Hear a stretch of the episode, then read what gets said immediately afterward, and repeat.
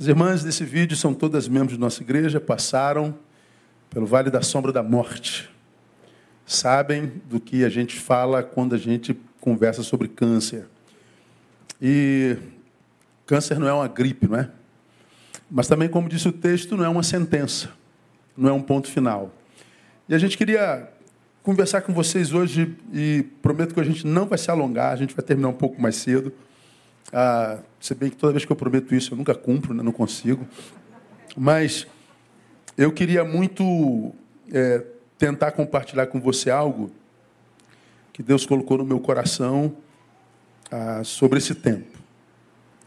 Esse tema que a gente deu para o sermão de hoje é E agora? Quase que ele é outro. O tema seria Por que comigo? Que é a pergunta que eu acho que 100% das pessoas que são acometidas por algum diagnóstico dessa natureza fazem. Por que comigo? Por que em mim? Quando a gente não tem resposta para essa pergunta, e não há resposta para essa pergunta, a gente faz a pergunta, mas a gente sabe que não há resposta. Por que comigo? Não há resposta para isso. Mas aí vem uma outra pergunta: o que, que eu fiz para merecer isso? Também não tem resposta. Mas a gente pode mudar a pergunta. Ao invés de perguntar por que comigo, a gente pode perguntar por que não comigo. Porque quando a gente diz por que comigo, a gente está dizendo por que não nele, por que não em outro? E por que em outro e não na gente? Perguntas que a gente também pode fazer. Você que aqui é antigo, lembra disso? Eu já contei esse fato aqui algumas vezes. Quando minha filha menor nasceu, foi entubada, ingeriu líquido amniótico a gravidez toda e o médico não viu. Então, quando minha filha nasceu, ela não chora, e o líquido sai pela boca dela, um líquido sujo, estava ali durante toda a sua gestação, e o pulmãozinho dela cheio de secreção fechou. O pulmão de um recém-nascida do tamanho de uma bolinha de ping-pong, e aquela bolinha de ping-pong estava cheia de secreção, então ele não conseguia produzir o movimento necessário para inspirar e expirar. Então ele foi entubada, e o médico falou: não há o que fazer, Neil. Não tem como meter uma pazinha lá dentro e arrancar a secreção que impede o pulmão de, de acontecer, de, de, de funcionar. E eu me lembro que naquela manhã nasceram três crianças ali na clínica do Jabur, que era do padrinho dela. E naquela, naquele vidrinho do berçário, duas criancinhas lindas, arrumadinhas, ah, uma rosinha e outra azulzinho, hoje da briga, né? mas houve um tempo que usar rosa e azul não era problema, hoje tudo é problema. Ah, e a minha filha lá na, na incubadora, cheio de fio, cheio de tubo, respirando com muita dificuldade. E eu, André, no quarto, e eu lá naquele, naquele vitrozinho, lá naquele aquáriozinho, olhando para aquelas duas crianças lindas, perfeitas, e a minha lá no fundo, entubada, e eu fiz essa pergunta: por que comigo, Senhor? porque é minha filha. Eu me lembro, eu compartilhei aqui, na mesma hora Deus falou comigo assim, quase que audivelmente. Mas foi tão, foi tão claro a voz de Deus, Deus perguntando, por que não a sua filha? Você acha que o meu amor é egoísta igual ao seu? Você acha que eu amo a sua filha mais do que essas duas crianças? Por que não a sua? me ajoelhei no corredor, pedi perdão a Deus. E eu me lembrei de uma fala de C.S. Lewis, quando perguntaram a ele por que cristãos sofrem. E se C.S. Lewis perguntou, por que não sofreriam? Estando em Cristo, são os mais capazes de lidar com o sofrimento. Na cabeça de C.S. Lewis, na verdade, todo sofrimento deveria dar em cristão. Porque em Cristo nós somos capazes de vencer qualquer coisa. Você acredita nisso, amém ou não?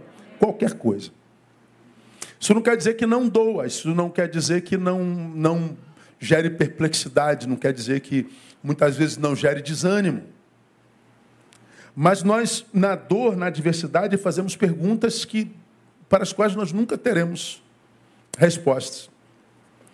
E aí eu resolvi não botar, porque comigo eu botei e agora. E esse e agora eu extraí de um de um de um poema de Carlos Drummond, Drummond de Andrade, que ele compôs em 1942, talvez seja o mais célebre, o mais conhecido poema de Drummond de Andrade, cujo tema é E agora, José? E agora, José? E o tema de Drummond é assim: E agora, José? A festa acabou, a luz apagou, o povo sumiu, a noite esfriou. E agora, José? E agora você? Você que é sem nome, que zomba dos outros, você que faz versos, que ama, protesta? E agora, José? E agora, José? Sua doce palavra, seu instante de febre, sua agulha e jejum, sua biblioteca, sua lavra de ouro, seu terno de vidro, sua incoerência, seu ódio. E agora, José? Com a chave na mão, quer abrir a porta, não existe mais porta. Quer morrer no mar, o mar secou. Quer ir para Minas, Minas não há mais. José, e agora? Se você gritasse, se você gemesse, se você tocasse a valsa vianense, se você dormisse, se você cansasse, se você morresse, mas você não morre, você é duro, José. E agora? Sozinho no escuro, qual bicho do mato, sem teogonia, sem parede nua para se encostar, sem cavalo preto que fuja a galope, você marcha, José. José, para onde? E agora, José? Esse verso do, do Drummond é um verso de alguém que foi encostado na parede não sabe o que fazer. E a pergunta que vem é: tudo perdeu sentido, né, José? E agora? Eu acho que esse e agora é o que, acredito eu, alguém que pega um diagnóstico de câncer deve pensar. E agora, cara? Porque eu acredito que a vida mude completamente só de pegar o diagnóstico. É assim que acontece ou não?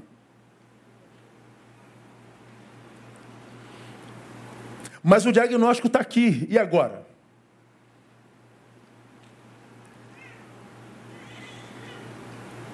Me veio à mente um texto do Evangelho de João, capítulo 13, verso 1. Eu queria ler com você para a gente ah, sustentar essa palavra que eu vou compartilhar com vocês que fala a respeito de Jesus. 13:1 de João diz assim: Antes da festa da Páscoa, sabendo Jesus que era chegada a sua hora de passar deste mundo para o Pai, e havendo amado os seus que estavam no mundo, diz o texto, amou-os até o fim. Diga comigo, amou-os até o fim, diga amou-os até o fim. Antes da festa da Páscoa, sabendo Jesus que era chegada a sua hora de passar deste mundo para o Pai, ou seja, Jesus recebeu o diagnóstico de Deus: acabou o teu tempo. Chegou a tua hora. Você vai passar deste mundo para o outro. E agora, Jesus? Bom, o texto diz que antes dele saber o momento de passar deste mundo para o outro, diz o texto que ele amava os seus discípulos antes do diagnóstico. E depois do diagnóstico, resolveu amar até o fim. Enquanto Jesus não passou para o outro mundo, ele amou. Esse texto ele me, me abençoou bastante. Vamos falar um pouquinho sobre o câncer, é pouquinho mesmo. Segundo o INCA, o Brasil deve registrar nesse triênio 20, 21, 22, 625 mil novos casos de câncer. O maior número da história, desde que câncer é contado e mensurado na história do Brasil e do mundo. 625 mil novos casos em três anos. Qual é o câncer mais recorrente no Brasil? Câncer de pele. Por que câncer de pele? Acredito eu, porque nós somos um país tropical, a gente toma muito sol e a gente não se hidrata, a gente abusa do, do clima maravilhoso que a gente tem e, em função disso, nós somos vitimizados por esse abuso. São 177 mil novos casos por ano. Todos os anos, quase 180 mil novos casos. Depois do câncer de pele, o câncer mais comum é o câncer de mama, que fez com que a, a, o Ministério da Saúde levantasse essa campanha de conscientização em outubro, para que as mulheres cuidassem da sua mama, para que as mulheres, mulheres se tocassem, para que as mulheres buscassem cuidar-se. A prevenção é o melhor negócio. Antecipar-se a ele é o melhor negócio. O câncer de mama e o câncer de próstata, próstata são os mais recorrentes. São 66 mil novos casos todo ano. Depois, câncer de cólon, o câncer de reto, 41 mil novos casos. O câncer de pulmão, 30 mil novos casos. De estômago, 21 mil novos casos. Ou seja, o câncer é uma doença que se multiplica a cada ano, cada vez mais célere é uma doença maldita. Quais são as causas do câncer, pastor? O processo de formação do câncer, ele é chamado de carcinogênese. É a gênese do carcinoma, do câncer. Esse, essa carcinogênese, ele tem algumas causas mais recorrentes. Fatores externos, exposições a radiações, como o sol, nós acabamos de falar, exposições a produtos químicos, vírus, existe câncer virológico, consumo de cigarro, que é o que mais produz câncer de pulmão, dieta inadequada, nós que somos um país tropical, queremos ficar sempre magrinho, nós vivemos na ditadura da beleza, na ditadura da magreza, e algumas dietas inadequadas produzem câncer. E é uma grande quantidade. Falta de exercício físico, portanto, aquele que tem a vida, a vida a, sedentária, não é? aquele que lida com a sorte, não é? também é, é também muito vitimizados pelo câncer. E os fatores internos, sistema, sistema imunológico comprometido, predisposição genética, né? quem vem de famílias que vão vivendo essa experiência, e a questão hormonal. Há quem diga, e eu li nessa semana, que o câncer é, eu acho que é uma visão romântica do câncer. O câncer é um convite à mudança. Eu não concordo. Para mim, o câncer é uma mudança imposta. Não é convite nenhum. Quando o câncer chega, ele impõe uma mudança. É uma ditadura, é uma doença que nos impede de permanecermos o mesmo. É diferente para mim de qualquer outra doença. Todavia, o câncer não é uma sentença. O câncer é um inimigo inesperado que precisa ser encarado e vencido. Essas irmãs que nós mostramos para vocês aqui, elas encararam o câncer e venceram o câncer. De repente você está aqui com um diagnóstico na mão e o mundo mudou, o chão saiu de debaixo de você e nós fizemos questão de mostrar esse vídeo para você, para que você saiba que estar de posse do diagnóstico não é estar de posse de uma sentença. Deus é capaz de fazer tudo voltar ao normal e Ele vai fazer na tua vida no nome de Jesus. Você não pode perder esperança. Aí, uma vez que a gente sabe disso, à luz da, da, da experiência de Jesus, que, que a gente faz depois que a gente tem o diagnóstico? Porque antes do, antes do diagnóstico nós somos, nós somos um e depois do diagnóstico nós somos outro. Porque a gente sabe que ah, o câncer pode dar em qualquer um, mas a gente nunca acredita que aconteça no nosso quintal, né? A desgraça sempre acontece no quintal dos outros. Pô, são 7 bilhões de pessoas no mundo quase 7 bilhões e meio já, vai acontecer em mim? É, pode acontecer em qualquer um. A gente não acredita até que aconteça. É igual acidente. Né? A gente que está em, em moto, por exemplo, a gente ouve de queda de moto, moto é perigoso, fulano caiu, fulano está ferido, fulano fez cirurgia, fulano morreu, mas a gente nunca acredita que com a gente vai acontecer. Até que acontece, a gente diz, caramba, aconteceu. E depois que acontece, a gente toma uma nova postura em cima da moto. Nós estamos vivos, enquanto nós estamos vivos, nós podemos ser vitimizados por qualquer outra coisa. Mas se aconteceu com você, uma vez que outubro a gente fala sobre câncer, o que, que a gente faz? E agora? Bom, eu já ministrei é, parte disso aqui numa outra perspectiva, mas quando eu pedi uma palavra de Deus para esse momento, essa palavra, ela me, ela me veio tão forte no coração, porque eu acho que ela cabe certinho para você que está vivendo isso. Tendo Jesus tomado consciência de que chegou o seu tempo de partir desse mundo, e aí o texto vem clarificando posturas. Qual foi a informação que Jesus recebeu? Você vai morrer. A sua vida humana acabou. Não é o caso daquele que ganhou, que, que, que tomou posse do diagnóstico do câncer. Sim, a gente sabe que o câncer pode matar, mas eu e você temos dezenas de testemunhos que o câncer não matou. Jesus foi um pouquinho pior. Jesus chegou o seu tempo de passar para esse mundo. Revelação do Pai, do Senhor da vida, do Senhor da história. Não há esperança, não há livramento. O seu tempo acabou. E aí o texto, por amor a nós, revela que Jesus amou os seus. O texto fala de morte e, coincidentemente ou divinamente, Jesus identicamente fala também de amor. Agora olha que coisa interessante, irmão. A Bíblia diz que a morte é o último inimigo a ser vencido. Mas quando a Bíblia fala de amor, diz que o amor é forte como o quê? Como a morte.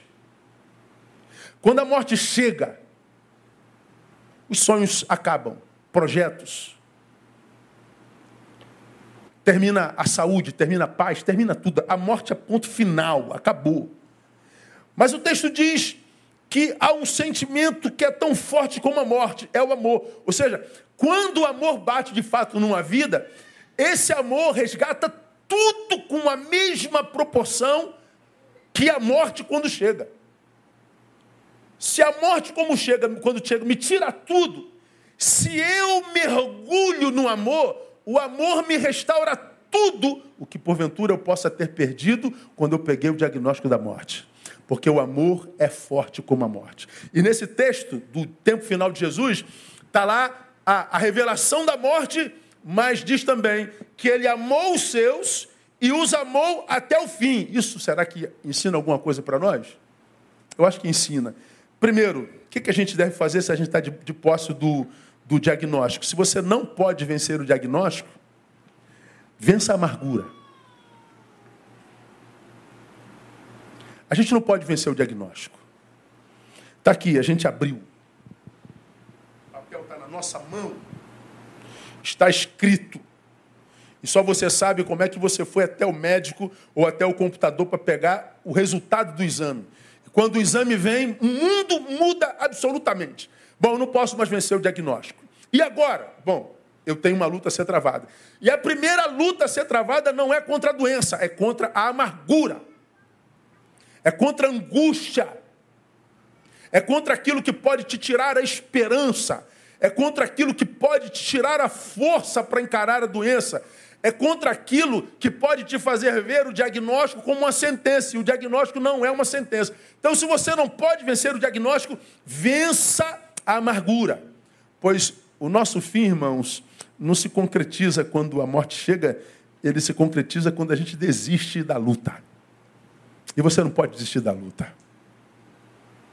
Eu acompanhei parte dessas meninas que apareceram aqui que lutaram contra o câncer. Como é triste a gente ver uma pessoa que a gente ama carequinha. Como é triste a gente ver pessoas que a gente ama lutando contra uma enfermidade que a gente sabe que tem dizimado tantas vidas. Mas como é bonito ver homens e mulheres de Deus com diagnóstico na mão, batizado na esperança, batizado na fé e no amor e na, na certeza de que vai vencer a doença e que depois de tanta luta, e só Deus sabe o que passou, vê que venceu mesmo. E venceu por quê? Porque é melhor do que aqueles que foram vencidos? Não! Mas porque não desistiram de amar. Eu tenho lidado com gente há tanto tempo, irmãos, tanto tempo. Eu posso afirmar a vocês que a nossa postura diante das adversidades, diante dos inimigos, ela é, elas são muito mais importantes do que a arma que a gente vai lutar. Mais importante do que conhecer o inimigo contra o qual a gente luta é a nossa postura diante deles. E quando a gente luta contra uma enfermidade como essa, que pode pôr fim à nossa existência, nossa primeira postura é: não pode vencer o diagnóstico, vença a amargura. Estava lendo um estudo feito em animais, conduzido pela Universidade de Stanford, nos Estados Unidos, mostrando que a ansiedade e o estresse podem estar ligados ao surgimento de tipos de câncer os mais graves. O estresse e a ansiedade. Esse, esse teste em Stanford foi feito sobre camundongos, como sempre é. Eles colocaram camundongos sobre forte estresse. Eles botaram os camundongos sob efeito de raios ultravioletos, aqueles quase, quase roxos, que, que, que te afetam demais, te impedem de dormir. Se você não dorme, você fica debaixo de estresse muito grande. E os animais que foram mais vitimizados pelo, pelo raio ultravioleta, ou seja, que não, não conseguiram de fato dormir e se desligar dele, foram os que ficaram mais estressados. E foram só estes ratos que desenvolveram o tipo mais invasivo da doença. Os outros ratos não tiveram a doença desenvolvida. Eles chegaram à conclusão, de acordo com os autores da pesquisa, que quanto mais estressado, quanto mais ansioso, quanto mais afetado, mais vitimizados pela doença que alcançou o nosso corpo, o nosso soma, nós somos. Os autores da pesquisa, eles falam lá que nós precisamos diferenciar o bom estresse do mau estresse. O bom estresse é aquele que motiva o funcionamento do nosso sistema imunológico. É aquele aquele é aquele estresse que toma, por exemplo, a pastora estava sentada aqui dizendo assim: caramba, quando começa aquela contagem ali, vai dando um minuto, eu vou ficando meio nervosa porque a gente vai começar o culto. Eu falei, eu também fico nervoso quando eu vou pregar, mas essa ansiedade, esse, essa adrenalinazinha que é, que, é, que é lançado sobre nós, e a gente começa, aí daqui a pouco ela, ela, ela é dissipada entre nós e aí a coisa flui, Deus abençoa. Aquele estressezinho que te acomete quando você vai fazer uma entrevista para emprego. Aquele estressezinho que te acomete quando você vai tomar posse de algo bom. Esse estresse é maravilhoso e necessário. Gera adrenalina, noradrenalina. Mas existe o estresse ruim. Esse estresse, ele rompe a capacidade do organismo de lutar contra esses inimigos que nos, nos, nos, nos é, estão diante de nós. Esse estresse ruim enfraquece o nosso corpo. Nós somos abatidos. Como diz o sábio, né? se te mostrares frouxo no tempo da angústia, tua força será pequena. Então veja que a minha força será a proporção da minha postura diante do antagonista. Neil, se você se mostrar frouxo, abatido, se você se entregar ao estresse, à angústia, à amargura, a tua força será pequena. Ou seja, a tua força será a proporção da tua postura interior. Então, irmão, é, você tem uma enfermidade gravíssima contra a qual lutar. E a vitória sobre essa enfermidade que te pode matar é lutar contra a tua amargura. Não permita que essa doença afete a tua psique, teu coração, a tua capacidade de acolher, a tua capacidade de amar. Quem era você antes do diagnóstico? Como era você antes do diagnóstico? Teu primeiro passo é voltar a ser aquela pessoa antes do diagnóstico. Mas, pastor, é impossível. Não é impossível. Você foi até ontem. Agora o que mudou foi uma informação. E a gente não pode permitir que essa informação roube de nós a alegria de sermos quem éramos, porque manter-se quem você é, é, é a certeza de que você vai vencer essa doença. Não pode vencer o diagnóstico? vença a amargura. Esse texto que nós lemos revela que Jesus sabia. O fim não era uma possibilidade, era uma realidade. Ele sabia que era a hora da morte, mas ele não desistiu da vida por causa disso. O texto diz que ele os amou antes de saber que era o tempo dele, mas os amou depois de saber que era o tempo dele, os amou até o fim. Então, o primeiro segredo para quem foi acometido pelo diagnóstico, não pode vencer o diagnóstico, vença a amargura, ou seja, continua amando até o fim. Posso ouvir um glória a Deus aí, amado? Aplauda ele aí porque ele é bom. Aleluia. Deus sabe o que você está passando. Pergunta seria com que sentimento você gostaria de ser identificado na vida? Ou depois do diagnóstico? Porque a gente vê de tudo, né? Pô, pastor, falando depois que pegou o diagnóstico, nunca mais foi o mesmo. Todavia, a gente ouve também a pessoas que pegaram o diagnóstico e mantiveram-se os mesmos. Continuaram adoradores, continuaram acolhedores, continuaram gentis, continuaram e continuaram e continuaram. Pastor, preocupados? Preocupados são gente. Entristecidos, sim, muitas vezes a tristeza deve atropelar feio, mas sem permitir que essa tristeza, sem permitir que esse desânimo, sem permitir que a angústia possível roube de você a alegria de continuar sendo quem você foi até o diagnóstico.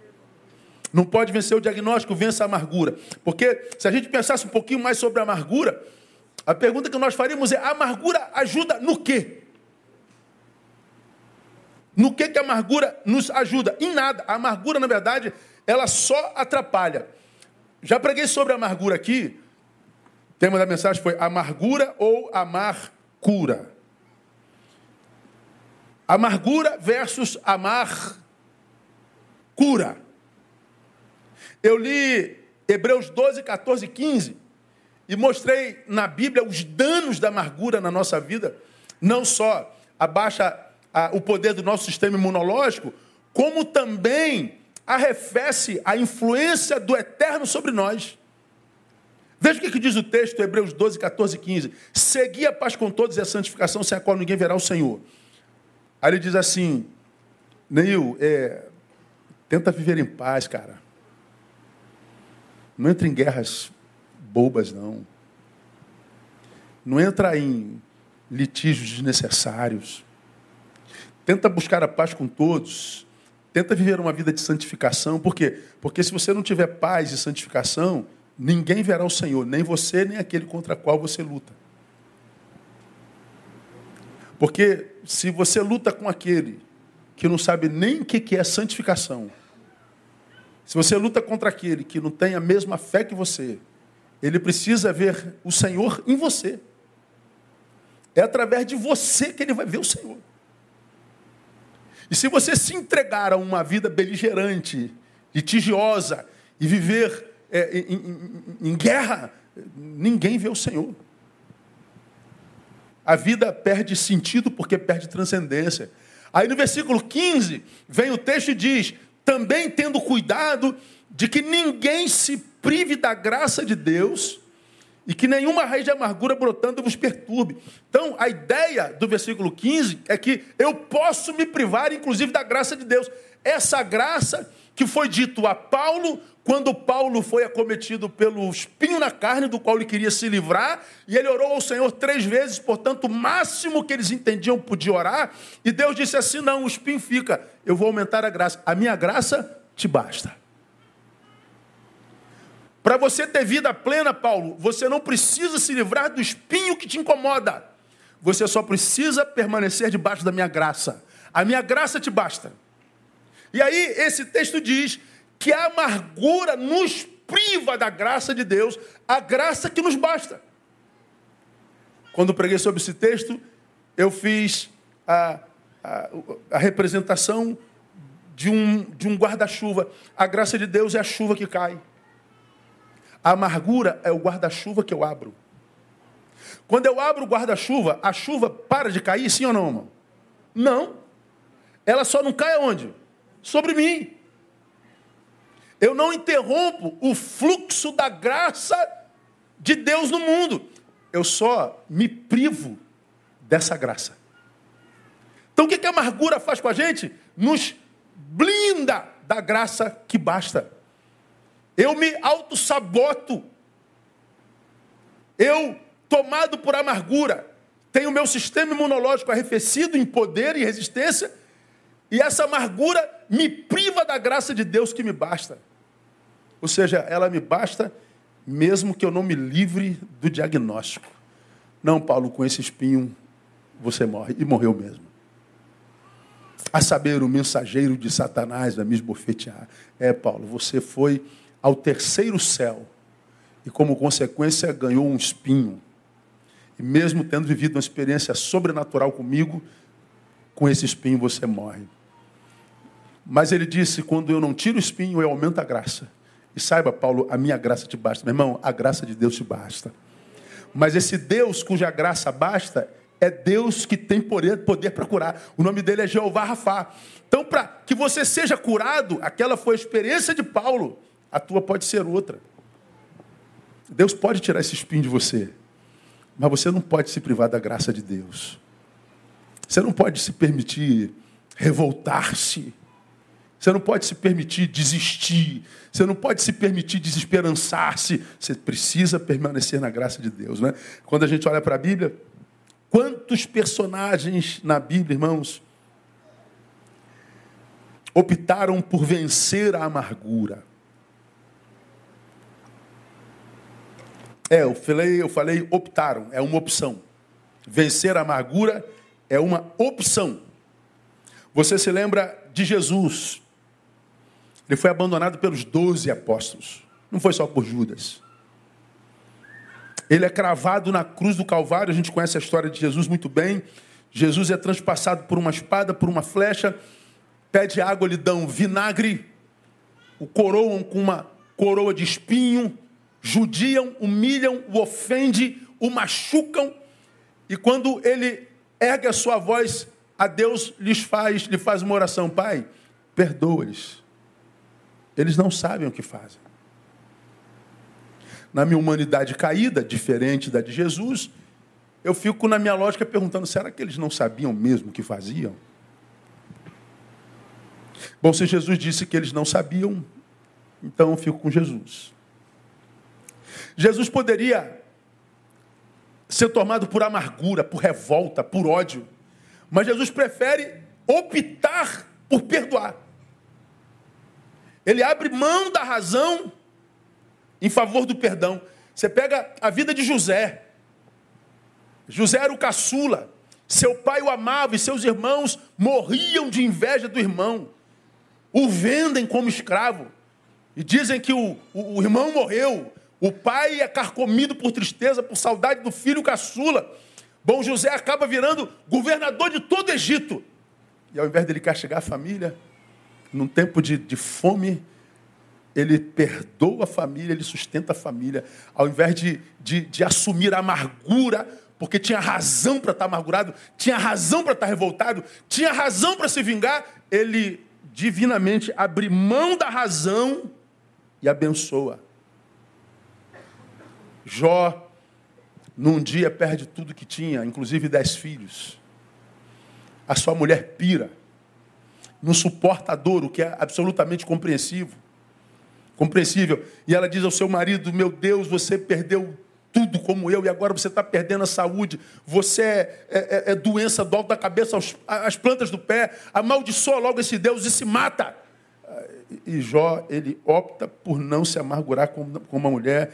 E ele diz: O Senhor o deu e o Senhor o tomou. Completa para mim, irmão. Bendito seja o nome do Senhor. Ele optou por vencer a armadura. Foi recompensado, restituído quatro vezes mais.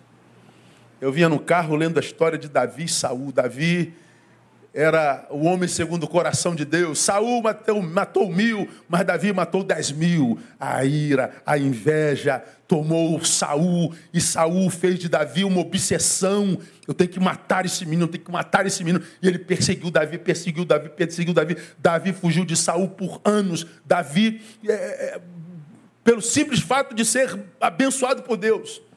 Há uma história em 1 Samuel capítulo 24 que é muito interessante, que diz assim, ó, ora, quando Saul voltou de perseguir os filisteus, foi-lhe dito, eis que Davi está no deserto de Engede. Olha só, então tomou Saul três mil homens, escolhidos dentre todo Israel, e foi em busca de Davi e dos seus homens, até sobre as penhas das cabras montesas. E chegou no caminho uns currais de ovelhas, onde havia uma caverna. Olha só que coisa interessante, irmão. E Saul entrou nela para aliviar o ventre. Sabe o que é aliviar o ventre, não sabe? Pois é. Ora, Davi e os seus homens estavam sentados na parte interior da caverna. Então os homens de Davi lhe disseram: Eis aqui o dia do qual o Senhor te disse. Eis que entrego o teu inimigo nas tuas mãos, far-lhe-ás como parecer bem aos teus olhos. Os homens de Davi, revoltado com Saul, dizem assim: Está aí, Davi, o Senhor entregou o seu inimigo na tua mão.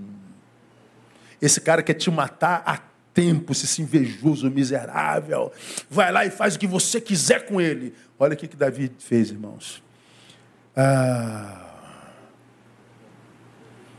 Então os homens de Davi lhe disseram: Eis que faz com teus olhos. Então Davi se levantou e de mansinho cortou a orla do manto de Saul. Olha, Saul está lá aliviando o ventre. Ele não sabe que os homens de Davi estão aqui. Os homens de Davi estão dizendo, atravessa ele com a espada. Davi foi, mas ao invés de atravessar, cortou a pontinha do manto dele, cortou um pedacinho do terno dele. Olha o texto. Sucedeu, porém, que depois doeu o coração de Davi por ter cortado a orla do manto de Saul. Você podia tê-lo atravessado com a espada, esse maldito. Você corta a orla do manto. E depois você sentiu dor no coração. E disse aos homens: O Senhor me guarde de que eu faça tal coisa ao meu Senhor, ao ungido do Senhor, que eu estenda minha mão contra ele, pois é ungido do Senhor. É, mas está querendo te matar, Davi. Com essas palavras, olha só, Davi conteve os seus homens e não lhes permitiu que se levantassem contra Saul. Retirando-se Saul da caverna, prosseguiu o seu caminho. Qual caminho? De achar Davi para matar. Saul nunca soube de que livramento ele passou. Ele não sabe o que é que se passava quando ele dava aquela aliviada.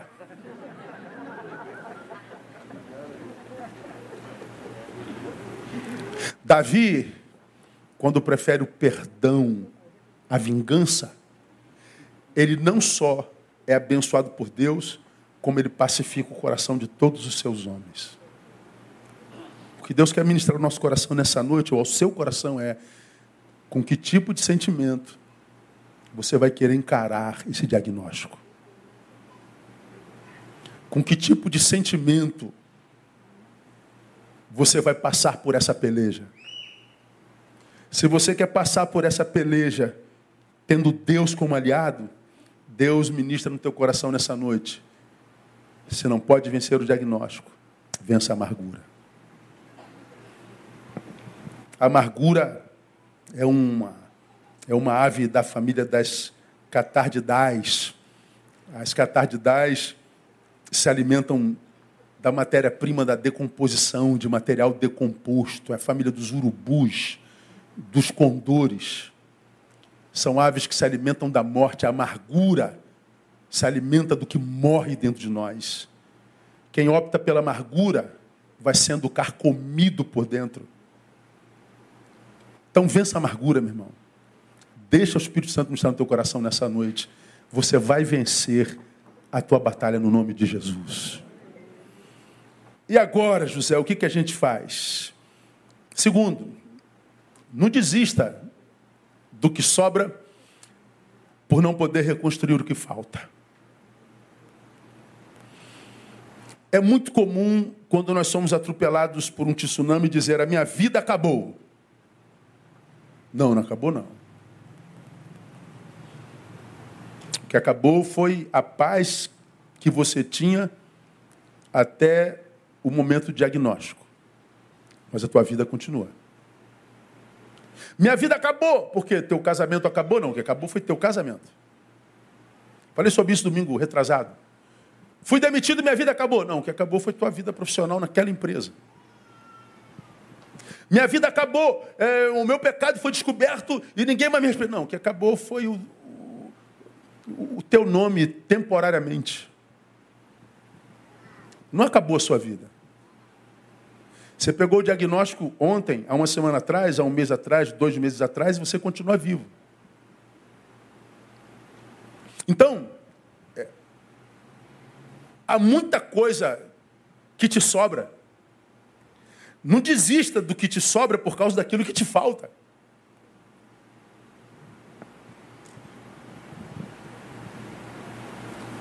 Pastor, mas eu, eu, eu, tinha prazer de fazer isso, de fazer aquilo. De estar com as minhas amigas, de estar com os meus amigos, de, de, de, de fazer isso. Agora com esse diagnóstico eu não faço mais nada. Mas por que, você desistiu dos amigos? Se os amigos estão lá. Por que, que você desistiu de adorar? se o lugar da adoração ainda está lá?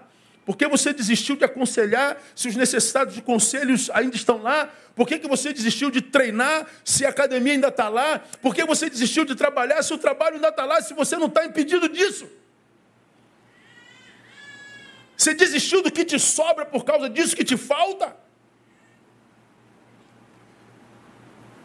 Jesus não só não se amargurou por não poder viver mais, mas também não se esquivou de viver e viver com intensidade o tempo que lhe restava. Seu tempo acabou, Jesus. Ok, mas ainda estou vivo, então vou viver com intensidade isso que eu ainda tenho. E Jesus disse: Eu me recuso a morrer antes do fim da vida. Ele não desistiu do que sobrava, ele foi alguém que viveu e amou até o fim. Uma das realidades no pós-diagnóstico do câncer é o abandono do corriqueiro, né? Quando o câncer pega alguém, dependendo desse alguém, ele só pensa no câncer. Ele dorme com câncer, almoça com câncer, lancha com câncer, janta com câncer, dorme com câncer ou não dorme por causa do câncer. Teu número, tua vida é reduzida à doença. E você precisa se conscientizar: a tua vida é mais do que a doença.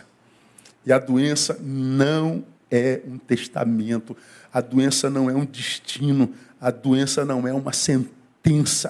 Faça tudo o que te é possível fazer e faça com intensidade. Volta para a vida. Faça-se esse favor. Dê-se esse presente.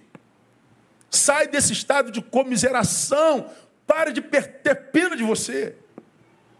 Falei aqui há bem pouco tempo atrás de alguém que a gente foi visitar no Inca 4, que é para onde vai aqueles que estão em estado terminal, e daquelas mulheres de fé, aquelas mulheres de oração, aquelas mulheres intensas, que a gente diz, caramba, tá está no, no, no, Inca 4, a gente deve encontrar alguém muito debilitado, muito triste, muito abatido. Vamos lá dar uma moral, vamos lá dar uma força. Tu chega lá, a irmã está sentada, bonitinha, toda, toda arrumadinha, com, com um lencinho bonitinho e, e perfumada, e, e, te recebe com um sorriso nos lábios. Meu pastor, oh meu Deus, a senhora está bem, irmão? Estou muito bem, pastor.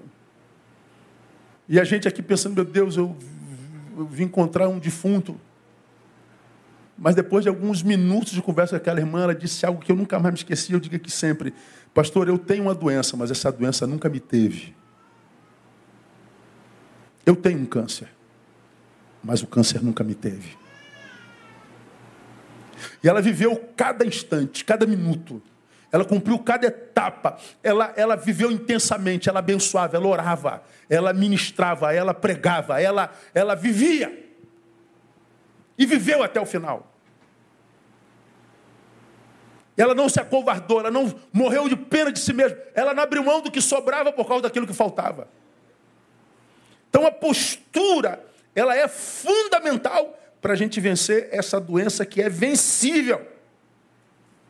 Então volta para a vida. O que você fazia antes? Ainda é possível fazer? Volte a fazer. Havia um grupo de amigos e amigas com as quais você se reunia sempre, volte a reunir. Reunir. Você praticava esporte, volta a praticar esporte. Faça o que te é possível. Não desista do que sobra por não poder reconstruir o que te falta. Vamos terminar. Não se desgaste, querendo ser o agente punidor de teus algozes, porque a ideia de querer punir o mundo, a vida, aqueles que a gente julga responsáveis por nossa doença, isso desgasta e antecipa o fim.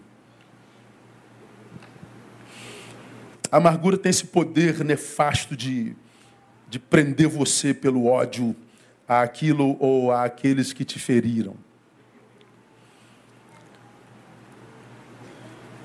Quase sempre, dependendo da nossa maturidade, quando nós somos atropelados por alguma coisa ruim, se a gente não tem maturidade espiritual, a gente se transforma em caçador de culpados. Você já me viu falar sobre isso aqui muitas vezes.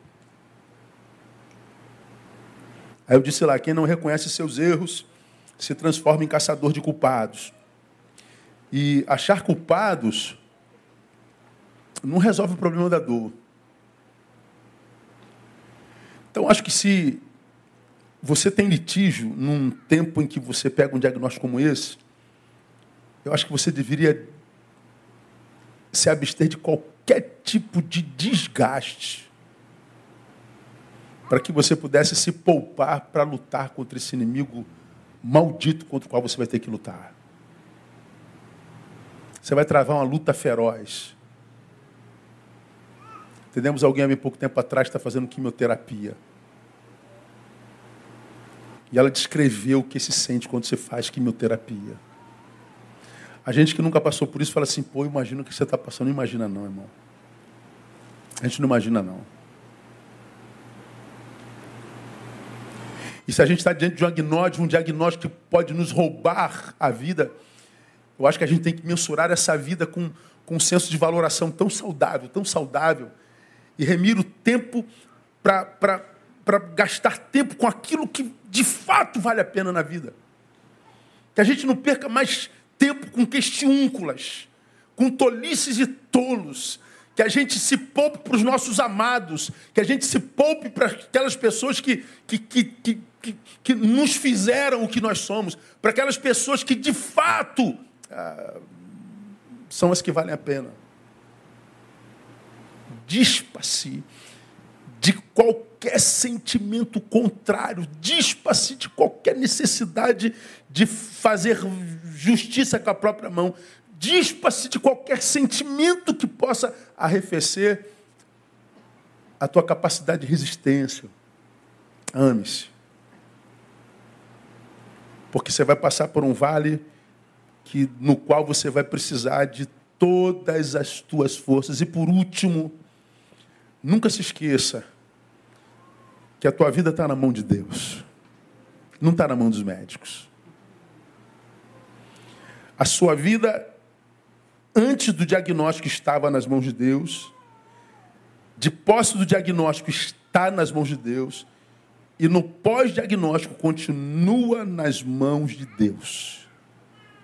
E você não pode perder isso nunca da tua ideia. Mas de jeito maneira. Porque isso é fundamental. Nós lemos, como base desse texto, João 13, 1, sabendo Jesus que era chegada a sua hora de passar para o, para o Pai, e havendo amado os seus que estavam no mundo, os amou até o fim. E quando você lê o versículo 3 desse texto, diz: Jesus, sabendo que o Pai lhe entregara tudo nas mãos, e que viera de Deus e para Deus voltava Jesus sabia que a sua vida era regida, dirigida por Deus. Deus o enviou, Deus o tomou. Jesus sabia que o script vivencial foi escrito pela mão do próprio Pai. E Jesus passa pelo diagnóstico em paz. A mesma coisa acontece com você. Deus escreveu a sua história. Mas, pastor, será que é ponto final depois do diagnóstico? Não é problema seu. O seu problema é viver enquanto vida há em você. Você está ouvindo isso? Amém? Você está vivo, amém ou não? Então viva, irmão. Viva. Você tem um filho? Ama teu filho. Você tem um marido, uma esposa? Ama teu marido, tua esposa. Você tem um talento, você tem um dom. Mergulha no seu talento, no seu dom, na tua vocação. Você tem amor no teu coração? Ama, sirva, ouça. Enriqueça, enleve. Semeia. Porque isso tudo vai voltar para você, isso tudo vai ser força. Agora, se você se retira no teu quarto, se amargura e permite que essa árvore é, te, te por dentro, o fim será não só triste como doloroso.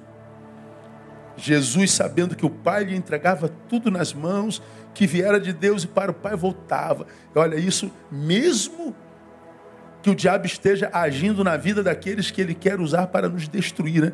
Porque o texto também diz que enquanto ceavam, tendo já o diabo posto no coração de Judas, filho de Simão Iscariote, que o traísse. Jesus recebe o diagnóstico no versículo 1, no 2 diz: vai ser traído. Como fruto dessa traição, ele vai ser preso e vai ser morto. Jesus está de posse de uma trama maldita e sabe que dela não vai sair. Mas ele diz: enquanto eu estou vivo, eu vou amar. E ele amou até o fim. Então ame. Não se permita convencer-se de que porque o diagnóstico chegou, chegou, chegou porque Deus me abandonou. Não. Por que comigo, pastor? Por que não? Se Deus te desse o poder hoje de tirar essa enfermidade de você e colocar em alguém, você colocaria em alguém? Aí vamos dizer que você diga assim, ah, eu colocaria nesse maldito fulano de tal. Pô, se você tem coragem de colocar essa doença no maldito fulano de tal, você é melhor do que ele? Não, você não faria isso. Você é uma mulher de Deus, você é um homem de Deus. Então por que em mim? Bom, Deus permitiu que chegasse? Permitiu. Então a propósito. Porque você sabe quem é o Deus que você serve. Você conhece o seu Deus. Ele que te sustentou até hoje, Ele que te guardou até hoje, Ele que te livrou até hoje, Ele que te abençoou, te, te prosperou até hoje, porque permitiu que isso chegasse, não quer dizer que Ele te abandonou, porque essa foi a angústia de, de, de Israel. Foi a angústia de Sião revelado lá em 49, 14 de Isaías. Mas Sião diz, aqui termino: O Senhor me desamparou, o meu Senhor se esqueceu de mim. Deus responde com carinho: Pode uma mulher esquecer-se de seu filho de peito, de maneira que não se compadeça do filho do seu ventre? Mas ainda que esta se esquecesse, eu, todavia, não me esquecerei de ti. Eis que nas palmas das minhas mãos eu te gravei, e os teus muros estão continuamente diante de mim. Deus está dizendo, meu filho, eu não me esqueço de você. Eu fiz uma tatuagem na minha mão, e a tatuagem da minha mão é o teu nome. É o teu nome. Então levanta daqui hoje cheio de esperança. Levanta daqui hoje com fé. Quero chamar essas irmãs que estiveram nesse filme, as que estiveram aqui, sobe aqui comigo. Você que lutou com câncer. Sobe aqui. Deixa eu te mostrar como Deus é capaz de sarar você. Quantas pessoas estão aqui, lutaram com câncer e venceram? Sai do seu lugar, vem aqui comigo. Eu quero orar agradecendo a Deus pela sua vida. Tem mais alguém? Pode vir aqui. Pode subir o mistério. Hoje isso aqui estaria cheio, né? Se a gente não tivesse inscrições e não fosse limitado, a gente teria centenas de pessoas aqui lutando contra o câncer. Tem mais alguém aqui presente lutando contra o câncer? Sai do seu lugar, vem aqui em cima, eu quero orar com você também.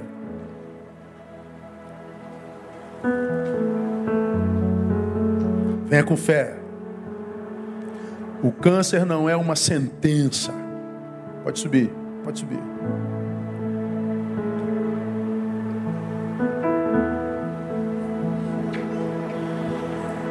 Canta a música.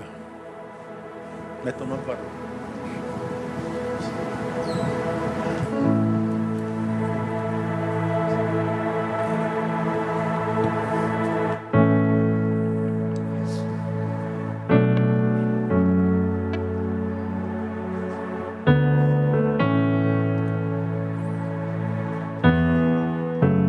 o Senhor com essa música aí. Vamos ficar em pé.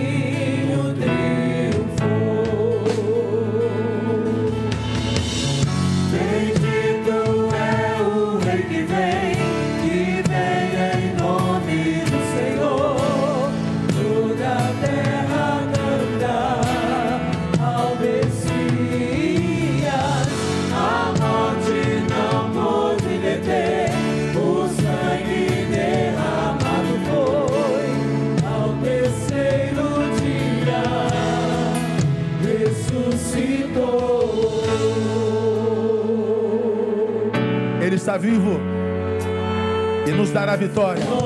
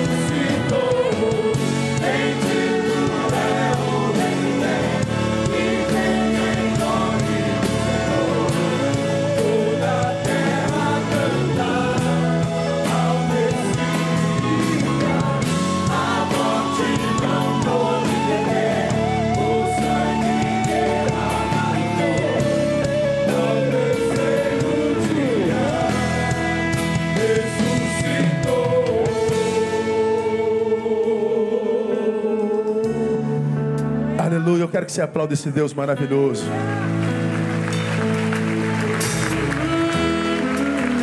Márcia é mãe de quatro. Cinco homens em casa. O diagnóstico veio, perdeu todo o seu cabelo. Líder de mulheres da nossa igreja. E ela quer dar uma palavrinha a você de dois minutos. Ouça alguém que passou por isso. Obrigada. Boa noite, igreja. Eu quero dizer para você o seguinte: o que importa, na verdade, não é se vivemos ou morremos. O que importa de verdade é se nós compreendemos o nosso chamado, se compreendemos o propósito pelo qual estamos aqui. Pode não ser câncer. Talvez você esteja aí na sua casa sofrendo de qualquer outra enfermidade. Lembre-se, há um propósito maior do que tudo isso. Então não é a doença quem deve dizer a tua história como foi, mas a tua vida, a tua garra e a tua fé é quem deve ficar como legado. Pessoas hoje atravessaram a rua e não chegaram do outro lado.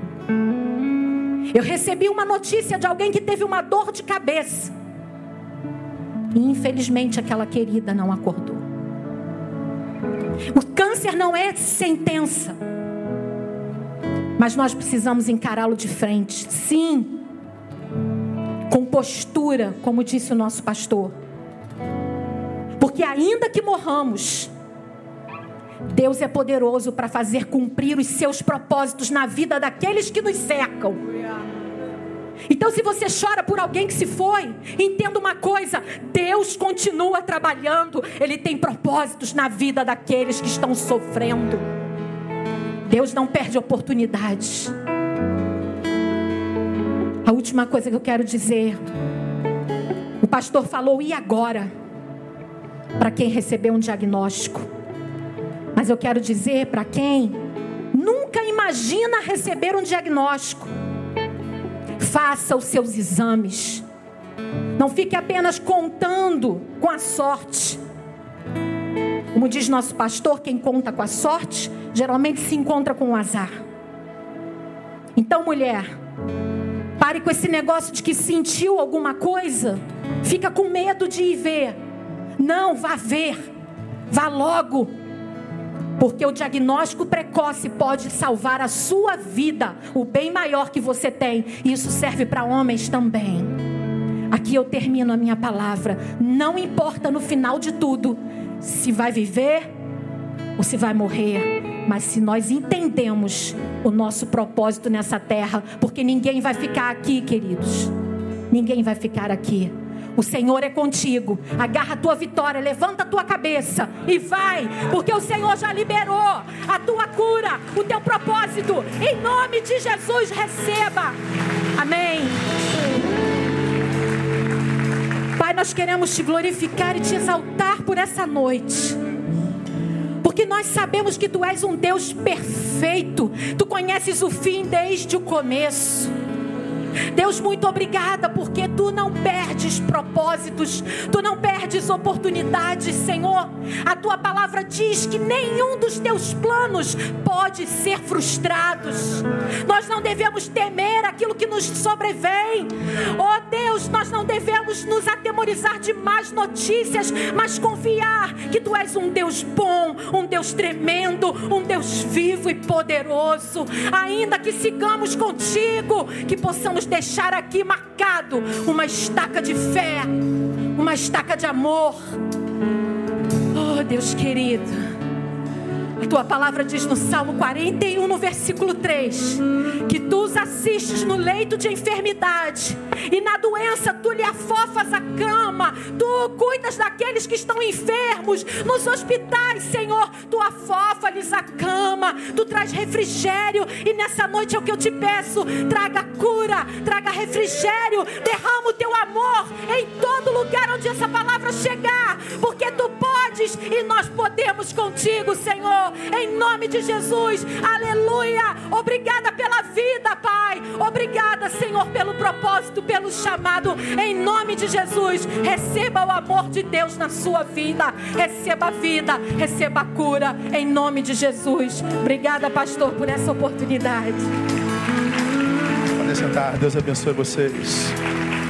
Fiquem firmes, fiquem firmes. Irmãos, terminamos nosso culto. Quarta-feira nós estamos de volta. Que Deus conceda a você a melhor semana do mundo.